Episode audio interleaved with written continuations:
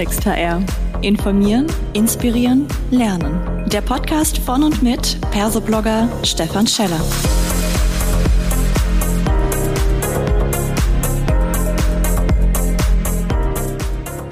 Hallo und herzlich willkommen zu einer weiteren Folge von Klartext HR.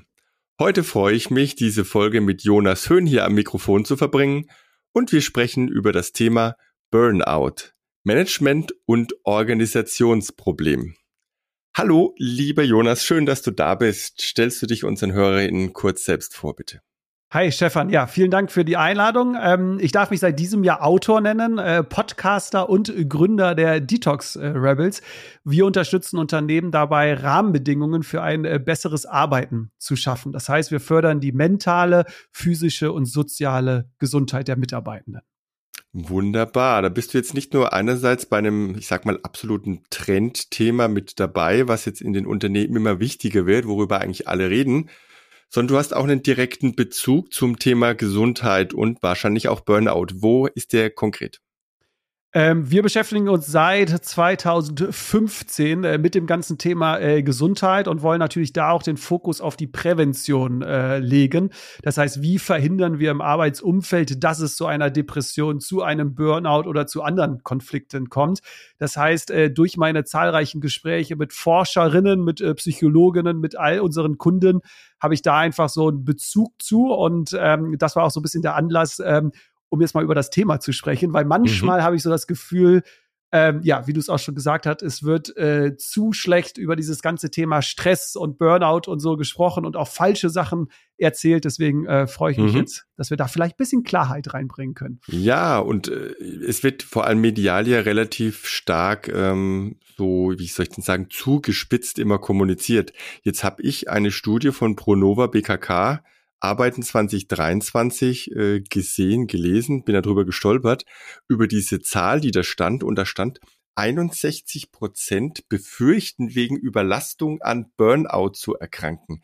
Und dann dachte ich mir, 61 Prozent, ja, also das, das ist ja nicht mehr nur äh, ein, ein Randgruppenproblem, sage ich mal, sondern wir reden ja fast über ein Massenphänomen.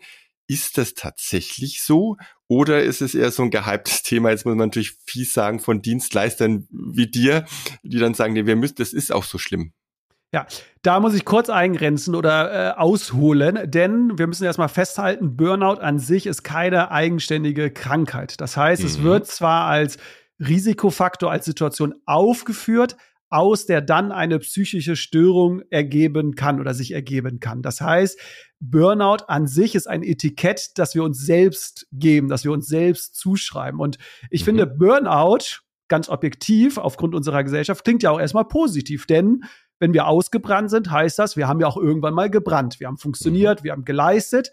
Und das in einer Leistungsgesellschaft, in der wir immer noch leider sind, ist das natürlich Wertschätzung, Anerkennung. Das heißt, mhm. Burnout per se ist gar nicht so negativ erstmal in den Köpfen, sondern ist ja, eine Entschuldigung dafür, dass man ja einmal zu viel gearbeitet hat. So, das heißt, man bezeichnet es eher als Burnout als als Depression, weil Depression, depressiv mhm. ist in vielen Köpfen direkt mit negativ, man ist irgendwie schwach, was alles ja überhaupt gar nicht stimmt, aber das mhm. sind so die, mhm.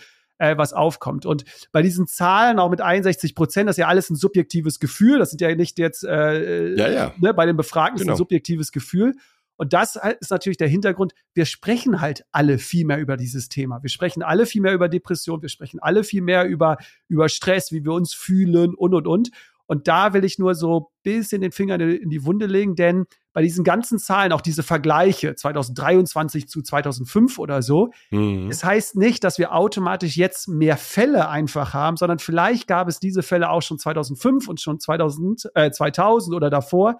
Mhm. Aber es wurde nicht offiziell darüber geredet oder man selbst wusste gar nicht, welches Krankheitsbild habe ich oder was ist das denn jetzt eigentlich? Und da will ich so ein bisschen Vorsicht mit den ganzen Zahlen, weil wenn man da mit den Forschenden spricht, es ist nicht eine Tendenz, eine Entwicklung da, sondern die Experten sind alle so der Meinung, dass eigentlich es sich auf ein Niveau wie vor 10, 15 Jahren ähm, sich ähm, Mhm. sich entwickelt, weil die Umstände sind immer die gleiche. Wir leben nie in einer sicheren Welt. Wir haben immer viel Stress um uns herum. So, ja. ne? genau.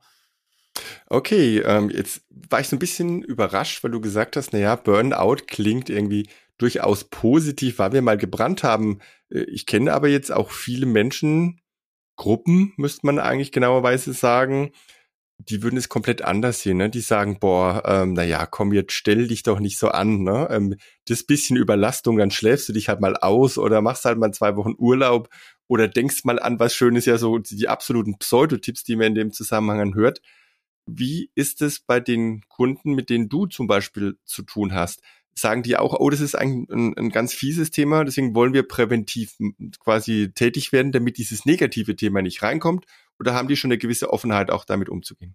Ganz, ganz wichtig, das mit dem Positiv habe ich nur aus Sicht der Manager, der krassen Arbeiter mhm. äh, gesagt, ne? dass es mhm. für die eher sich positiv anhört, als wenn sie sagen depressiv. An ja. sich ist an Burnout überhaupt gar nichts positiv. ja. so, ne? Also okay, das will ja. ich nur einmal äh, klarstellen, nur dass aus deren Perspektive es mhm. eher positiv klingt, als wenn sie sagen, ich bin depressiv. Ne? Ja, das stimmt. Ähm, genau.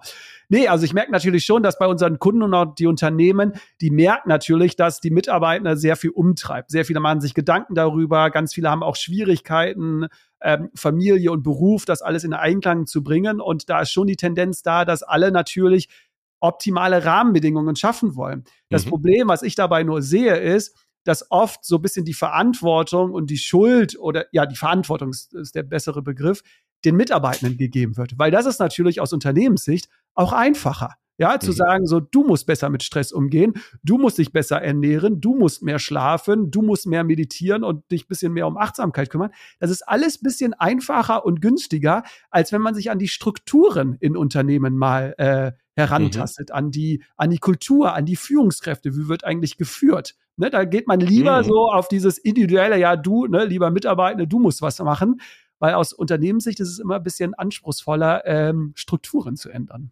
Ja, definitiv. Deswegen haben wir natürlich auch so ein bisschen so einen provokativen Titel hier genommen an der Stelle.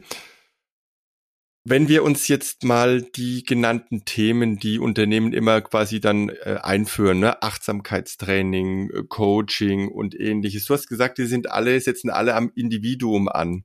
Das kommt vermutlich aber auch so ein bisschen daher, so ist meine Überlegung, wenn ich von einem Krankheitsbild irgendwie spreche. Das ist zwar jetzt kein einheitliches, war ein Krankheitsbild, dann ist ja erstmal das Individuum krank. Es erkrankt sozusagen. Ne? Und all die ganzen ja, äh, Lehren und Gurus, die setzen natürlich am Individuum an und sagen, oh, du musst resilienter werden. Ne? Und dann kommt von, von Achtsamkeits-Yoga, kommt da richtig was äh, raus. Würdest du denn sagen, das ist der falsche Ansatz oder es ist eben nur nicht nur der einzige Ansatz? Es ist nicht nur der einzige Ansatz. So, ich mhm. finde, das ist halt zu einfach gesagt, ne? Nur der Mensch muss sich jetzt verändern in ihrem Verhalten. Mhm. Natürlich kann ich meine Resilienz äh, fördern. Ich kann auch besser mit Stress umgehen. Ich kann auch meine Einstellung gegenüber Stress kann ich natürlich auch ändern. Aber da zitiere ich gerne äh, Gallup, die äh, ja in ihren weltweiten Studien und Daten, die ja schon seit über 80 Jahren jetzt äh, bestehen, die das auch mal auf den Punkt gebracht haben, ähm, ob, wie sich ein Mitarbeitender fühlt, also das Wohlbefinden und Produktivität, ist zu 70 Prozent von der Führungskraft abhängig. So, ne, mhm. da haben wir erstmal eine Zahl stehen. 70 Prozent die Führungskraft. So, mhm. ne, und was ich halt auch ganz äh, spannend fand, ähm, ist, wie gehen wir mit diesem Thema Stress im Unternehmen um? Also wie blicken wir darauf? Ist es was Negatives oder ist sogar Stress vielleicht positiv konditioniert? Ne? Und da möchte ich dir kurz, wenn die Zeit es erlaubt, zwei Studien ganz schnell ja, reinbringen. Ja, ja. Denn es gab eine Untersuchung in äh, Amerika mit 29.000 Amerikanern. Und ähm, die wurden gefragt, auf der einen Seite, wie viel Stress empfindest du? Und hast du Angst vor Stress, also vor den mhm. gesundheitlichen mhm. Folgen? Und das Interessante war, dass die Menschen, die Stress haben und auch daran glaubten, dass Stress gesundheitsschädlich ist, dass mhm. die fast 50 Prozent ein höheres Sterberisiko hatten als die Menschen, die auch Stress hatten, aber überhaupt gar nicht daran glaubten, dass Stress gesundheitsschädlich ist. Mhm. Und eine andere Studie, eine Umfrage, das war mit Krankenschwestern in, in Frankreich. Ähm, da war es so, dass gezeigt worden ist, dass die Krankenschwestern, die sehr leidenschaftlich waren, die in ihrem Beruf sehr aufgingen, ne? also die haben sich sehr damit mhm. identifiziert, mhm dass dort auch die Konflikte erhöht waren und natürlich auch die Burnout-Raten. Das Interessante jetzt an dieser Umfrage, an dieser Studie war aber, dass der Befund unabhängig von der Menge der gearbeiteten Stunden war. Mhm. Das heißt, dieser Glaube, nur weil wir so viel arbeiten und so viel Stress haben, das führt automatisch dazu. Das können wir jetzt erstmal ähm, äh, können wir erstmal vernichten quasi und äh, mhm. verneinen, denn es geht um, um die Art und Weise, wie wir arbeiten. Und die, das ist meine These jetzt aufgrund der Recherche äh, zu meinem mhm. Buch und den Gesprächen zu den Expertinnen, ähm, dass da wir falsch arbeiten, also dass die Art und Weise falsch ist. Das heißt, das Problem ist, dass der Mitarbeitende oder die Mitarbeiterin nicht zum Arbeitsplatz passen. Also die Anforderungen, die Ressourcen, die sind ne, nicht, das mhm. ist kein Match. Mhm. Weil wir lieben, das ist ja, ich weiß nicht, wie du es findest, Stefan, ich finde das total suspekt. Wir lieben es ja, alles zu personalisieren und alles zu individualisieren. Kaffeebecher, mhm. die Inneneinrichtung im Wohnzimmer, unser Auto und und und. Was wir aber völlig vernachlässigen, was Personalisieren angeht, ist unser Job.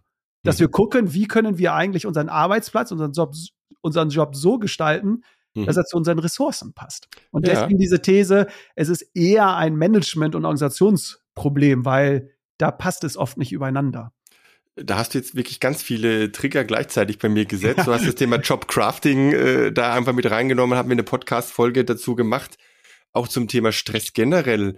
Und je mehr ich so drüber nachdenke, auch wieder jetzt, wie du das so gesagt hast, ist eigentlich Stress eher eine Frage der Wertung. Ja, mhm. also wie werte ich das für mich? Glaube ich daran, dass es jetzt schädlich ist und fühle ich mich deswegen unter Druck? Oder habe ich vielleicht auch manchmal einfach auf Durchzug gestellt und sage, komm, das mache ich jetzt halt einfach noch, ne? Ähm, und mit, ich bin jetzt kein, wirklich kein großer Fan von der Gallup-Studie, ne? Auch insbesondere was so diese emotionale Verbundenheit mit dem Arbeitgeber angeht. Aber das könnte doch eigentlich auch ein schönes Argument sein oder ein Grund, wenn man sagt, na ja, wenn ich jetzt so ein bisschen auf Dur zu Durchzug stelle und mich einfach nicht mehr stressen lasse, ja, so dann äh, lebe ich ja auch gesünder. Ich verhindere ja eigentlich den Burnout, weil wenn ich brenne für den Arbeitgeber, immer vorne dran, immer Ja schreien und die extra Meile gehe, dann laufe ich doch zumindest gesundheitlich relativ schnell in so einen Burnout mit rein. Ja, vielleicht ist es sogar ein gesundes Verhalten, gar nicht so ähm, ja hoch engagiert immer zu sein. Wie siehst du denn die These? Genau, also äh, man vergleicht, aber man kann schön so Stress auch mit so einem Feuer vergleichen, ne? Weil mit einem äh, Feuer kann ich äh, einen Kamin ganz gemütlich anzünden, kann mich da hinsetzen und kann es genießen. Aber mhm. so ein Feuer kann halt auch ein ganzes Haus abfackeln. Ne? Das heißt, es neutral betrachtet ist Stress ne, mhm. weder positiv noch negativ. Es geht um den Umgang und den können wir natürlich lernen. Das ist dann wieder beim Menschen selbst.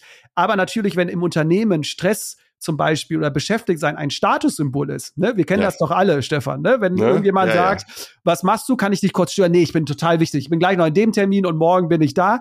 Sofort bekommen wir Wertschätzung und Anerkennung. Zeigen sogar Studien, dass wenn wir nach außen in dieses, wir sind am Handy, wir sind am Laptop, wir sind dieses, erzeugt das beim anderen so diese Wertschätzung, diese Anerkennung. Mhm. Ne? Und wenn wir sagen, nee, nee, Stefan, alles gut, ich habe mir gerade eine Stunde Pause genommen, ich meditiere ein bisschen, ich gehe spazieren. Wie, hast du nichts zu tun? So, ja, ja, genau. Ne? so. Mhm. Und wenn wir da mal dran rangehen, dass dieses Stress, dass das nicht so überglorifiziert wird, sozusagen. Mhm. Ne? Also, dass es so der Himmel ist, wir müssen alle irgendwie gestresst sein. Ich glaube, da können wir ganz viel äh, machen. Deswegen, ja, der Umgang mit Stress ist, ähm, ist wesentlich, aber glaube ich auch, wir reden ja auch jetzt hier im HR-Podcast quasi an mhm. Personalverantwortliche. Mhm. Ähm, da war ich sehr erschrocken äh, von der Zahl, ähm, weil Gallup hat festgestellt, dass weltweit Mitarbeitende, dass 50 Prozent dieser Mitarbeitenden nicht wissen, was der Arbeitgeber von ihnen verlangt. Also die gehen mhm. zur Arbeit, jeder zweite Mitarbeitende, und die wissen nicht, was von der, was auf der Arbeit von ihnen verlangt wird. Mhm. Und jetzt wissen wir doch alle, was das mit einem Menschen macht. Du gehst zur Arbeit, du bist motiviert, du willst was machen und du sitzt da und du weißt gar nicht, wonach wirst du eigentlich bewertet, was sind eigentlich deine Ziele, ja, was mhm. sind deine Aufgaben, was ist deine Verantwortung. Natürlich ist das Chaos, das ist natürlich Konflikt in deinem Kopf. Ne? Und wenn wir klare Erwartungen mal hätten, wenn wir klare Ziele auch hätten, auch realistische Ziele, die nicht völlig unrealistisch sind, glaube ich, würden wir ganz viel erstmal rausnehmen aus diesem aus diesem Druck, den viele Mitarbeitende, glaube ich, auf der Arbeit verspüren, weil wir wollen ja leisten, wir wollen ja was bewegen, wir wollen ja arbeiten. Also mhm. Arbeiten macht ja normalerweise Spaß, wenn die Rahmenbedingungen äh, gut sind. Äh, insbesondere, wenn sie dann zur Wirksamkeit führt. Ne? Ich denke, das ist so das wesentliche Element. Arbeit nicht um der Arbeit willen, sondern weil wir etwas erreichen, etwas bewirken wollen. Wir wollen uns selbst auch spüren an der Stelle. Ich fand es jetzt schon an sich einen relativ guten Hinweis an unsere HörerInnen, ähm, im Sinne einer Call to Action, was könnten sie denn tun? Ne? So dieses Orientierung bieten ist, glaube ich, schon mal ganz was Wesentliches. Mit Blick auf die Zeit hast du noch ein, zwei zusätzliche Tipps, wo du sagst, Mensch, liebe HR-Verantwortliche, setzt da dran an, da könnt ihr relativ schnell auch als Organisation was tun zur Burnout-Prävention? Ja, also äh, das muss ich nämlich jetzt nur einrahmen. Wir haben jetzt sehr viel um das soziale Umfeld gesprochen, ne? weil Faktoren, die dazu sorgen, ist einmal unsere biologischen Faktoren, das kann zum Beispiel unser Gehirn sein, unser Aufbau sein, es können unsere Gene sein, ja, die sind einfach gegeben, ja, mhm. also bei Depressionen sind es fast über 50 Prozent, was Gene ausmachen und eben das soziale Umfeld und ein Tipp, auch mit Blick auf die Zeit, äh, du guckst mich schon so an, äh, ein äh, schneller Impuls, den man noch geben kann, ist Stichwort Wertschätzung, weil mhm. meine These ist, äh, es ist nicht die fehlende Wertschätzung auf der Arbeit, sondern es ist oftmals die falsche Wertschätzung, weil wir nicht mhm. mit den Mitarbeitenden sprechen, welche Wertschätzung die erfahren möchten, sondern wir gehen davon aus, dass sie zum Beispiel Lob bekommen wollen aber eigentlich wollen die lieber gemeinsame Zeit mit der Führungskraft oder mit Kolleginnen verbringen. Also da mhm. sich mal Gedanken zu machen, was ist eigentlich die Sprache der Wertschätzung meiner Kollegen und Kollegen, weil die ist total individuell. Das wäre jetzt nochmal so ein, glaube ich, auch ein mhm. schneller Impuls, den man direkt umsetzen kann. Cool. Wunderbar. Ich denke, der trifft auch ins Herz. Da werden jetzt einige als Denken anfangen. Insofern freue ich mich sehr, dass wir gesprochen haben, lieber Jonas. Wünsche euch mit dem Buch, das wir natürlich auch dann in den Shownotes mal nennen und verlinken, alles Gute, damit ihr noch möglichst aktiv sein könnt mit euren Themen. Super, danke dir, Stefan. Das war eine weitere Folge Klartext HR. Informieren, inspirieren, lernen. Der Podcast von und mit Persoblogger Stefan Scheller.